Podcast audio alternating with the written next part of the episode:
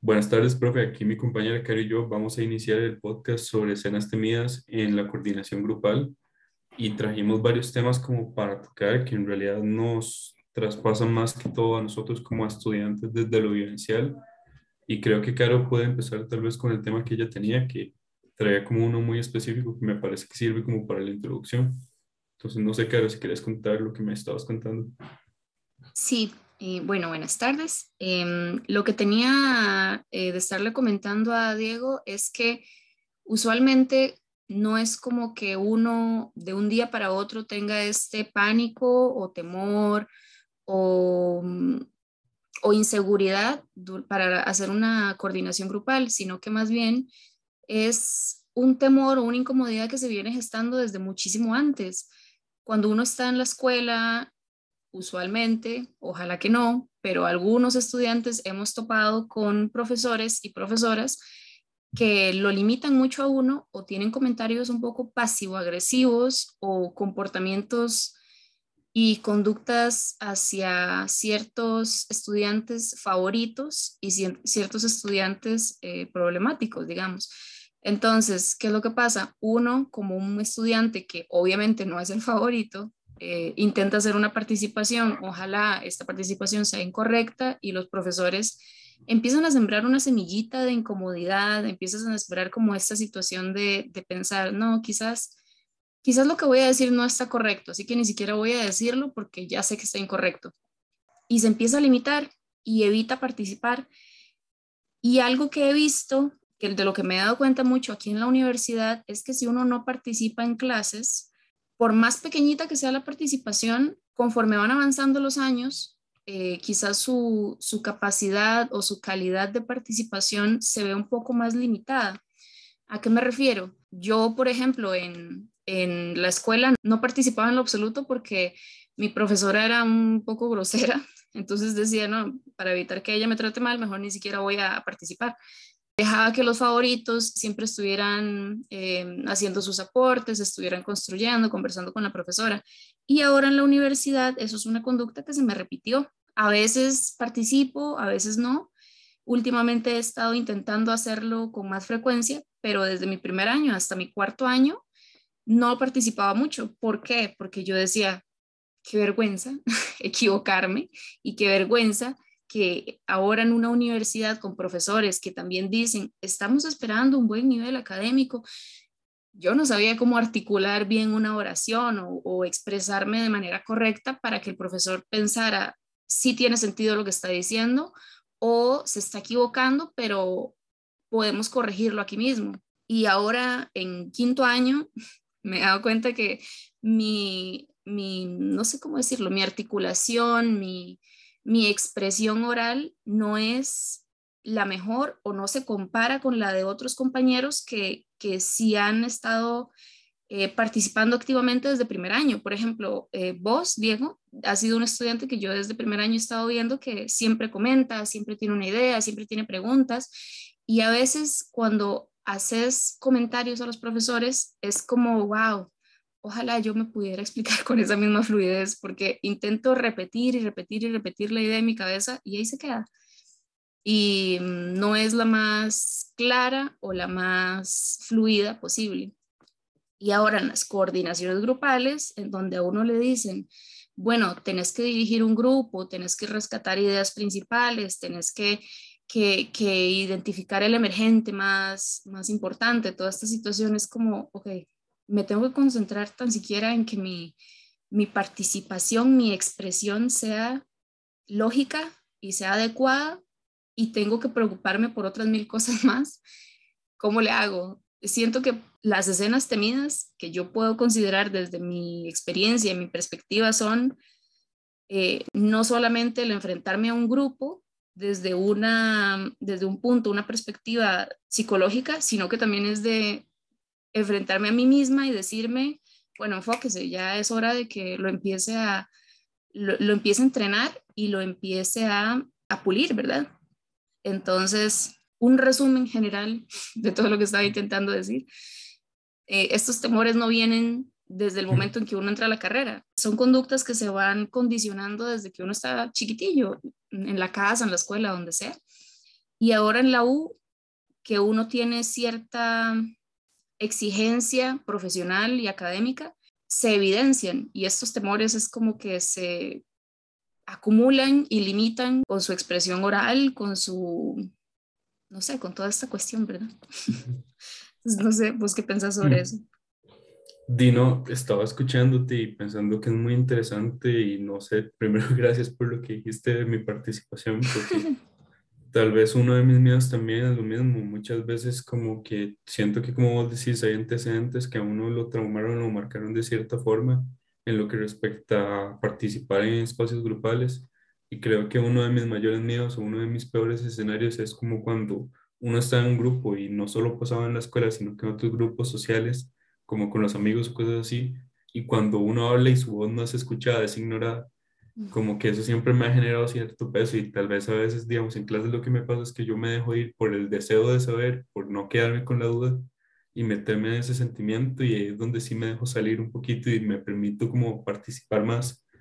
Pero siento que como vos lo decís, es que existe como una construcción alrededor de participar en los grupos que le han enseñado a uno como estar muy a la expectativa de cómo van a reaccionar los demás ante lo que uno está diciendo. Y me parece súper curioso porque ahorita yo te, te, escucho expresarte y llevas como un monólogo, parece como si te lo hubieras aprendido perfectamente articulado y se te entiende perfectamente. Pero yo siento que al final los miedos y las ansiedades de uno están como en ese imaginario individual y siento que también ahí está como lo interesante porque lo pensaba un poco, de que es algo que nos han enseñado mucho como en el curso y en los cursos que tienen que ver con grupal, de que muchas veces esas ansiedades propias también están compartidas con los otros pares y al uno sacarlas, como que se las pone el grupo y aprovecha como las mismas herramientas que da como el contacto social para poder levantar, como en este momento puede estar pasando que yo llego y te puedo reafirmar que vos tenés una capacidad excelente para articular tus palabras y tus ideas y en realidad siempre te he admirado mucho eso porque sé que hablas muy bien y siempre has sido como alguien que logra expresar muy, muy bien sus ideas, pero siento que es como está como los tones de la vara grupal, que es que te ayuda a darte cuenta de que tal vez lo que estás pensando en lo individual y de, tu imaginario no es tan así como lo crees y también que hay otras personas viviendo lo mismo. Entonces, a veces siento que también esas ansiedades que nosotros tenemos ahorita es por falta de práctica y por falta de tirarnos como al agua, pero siento que a veces se nos olvida eso de que también el mismo grupo apacigua, o sea, acolchona, no sé, como que yo logra darte como el hombro para que vos también estés como cómodo. Y es como fuerte porque también uno se pone como la expectativa de que está en el rol de profesional y todo el mundo tiene la mirada sobre uno pero a veces siento que es algo que no sé si lo han notado, que lo hacen muchos profes de grupal, que es como intentar de ponerse más como un lenguaje más al nivel de nosotros, como para que también sepan, o sea, yo soy humano, estoy aquí con ustedes, también si queremos sacar la tarea es todos juntos, uno es un medio para sacarlo, pero al final también es un humano que está dentro de la tarea, porque se vuelve parte de la dinámica. Entonces, no sé, creo que esa es como la reflexión que tengo a partir de lo que te estaba escuchando decir. Y también decir que esas son mis ansiedades. Soy muy ansioso socialmente porque a veces me da miedo como de que lo que esté diciendo suene estúpido o de que sea de esas personas que todo el mundo quiere que se calle. Pero sí intento como de no dejar que eso me frene porque al final siento que mi aprendizaje y mi deseo de saber siempre está por encima de todo lo que puedan pensar los demás, aunque siempre es complicado. Pero sí creo que ahí quedó mi reflexión. Claro, de hecho, esto que vos estás diciendo de hablar y que no se nos escuche, se, me queda aquí como metido en la cabeza porque eh, creo que eso depende mucho del grupo con el que uno esté trabajando y el, tema que uno esté trabajando. Y no necesariamente tiene que ser una coordinación grupal, se puede llevar a un espacio tan, tan común, tan, tan tradicional, cotidiano, sí, como puede ser un, un, espacio de conversación entre amigos o familiares yo siempre menciono ejemplos porque no sé, siento que es mi forma personal de, de ordenarme a mí misma, pero por ejemplo, yo soy de, tengo unos pensamientos ahí medio comunistas, ¿verdad? Y yo he notado que cuando yo hablo de anticapitalismo, que cuando hablo de medios de producción, cuando hablo de cosas comunistas, algunos compañeros son como, ya va a empezar. Y es como, lo siento, pero hay que hablar de eso. Entonces, eh, siento que eso también a veces me limita y ahora en este momento de mi carrera estoy diciendo, eh, ¿sabes qué? No me interesa. Si me quieres escuchar o no, está bien, pero lo voy a expresar porque también esto me va a ayudar a entenderme mejor a mí y a entender mejor el tema del que estoy hablando. Entonces, eh, creo que ese temor de que a uno no lo escuchen, también lo tuve, también lo tengo todavía, pero son cosas que uno va trabajando. Mm. Y dependiendo del grupo, no sé si a vos también te ha pasado que eh, dependiendo del curso y los compañeros con los que uno está hablando o está eh, construyendo alguna temática en clase, uno se deja llevar y habla y habla y habla y, y, es muy bonito y es un mm. espacio de, de, de, de construcción, de compartir ideas, de, de reflexionar las de los otros, de cuestionar. Es un espacio agradable, pero hay otras veces en donde es como, no, si yo digo esto ahorita me van a decapitar. Eh, entonces uno ahí se empieza a limitar. Y si uno se empieza a limitar por el cómo va a reaccionar el grupo, que a veces es necesario, uno como coordinador, pero si uno se empieza a limitar de, de cómo va a reaccionar este grupo en este momento de la sesión, eh, de no, no avanzar. Creo que una de las escenas temidas que tengo del, de las coordinaciones grupales también es esa, que el grupo diga, no me interesa. Y está en todo su derecho, porque es un emergente, es, es una emoción que le está dando al grupo el, tema que se está abordando. Pero ¿qué hace uno si dice, no me importa, no me interesa? Es muy diferente hacer, decirme, me da igual que no le interese porque estoy haciendo mi aporte, estoy haciendo mi comentario como integrante del grupo, como persona que no está coordinando, pero cuando uno es el coordinador y a uno le dicen, no me interesa lo que está diciendo, y se nota que no hay interés, ¿qué hace uno? Es que tal vez siento que a veces también es como que perdemos de vista un poco el hecho de que uno no tiene por qué gustarle a todo el mundo, interesarle a todo el mundo, y es algo que es imposible. O sea, lógicamente es algo imposible siempre va a haber alguien que no va a estar de acuerdo con lo que estás diciendo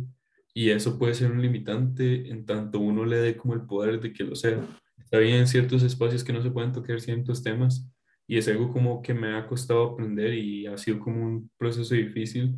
pero también se nos olvida otra cosa que es muy importante para las balas grupales y es que cada reacción tiene una historia detrás y esa historia detrás, como vos lo decís, está siendo un emergente.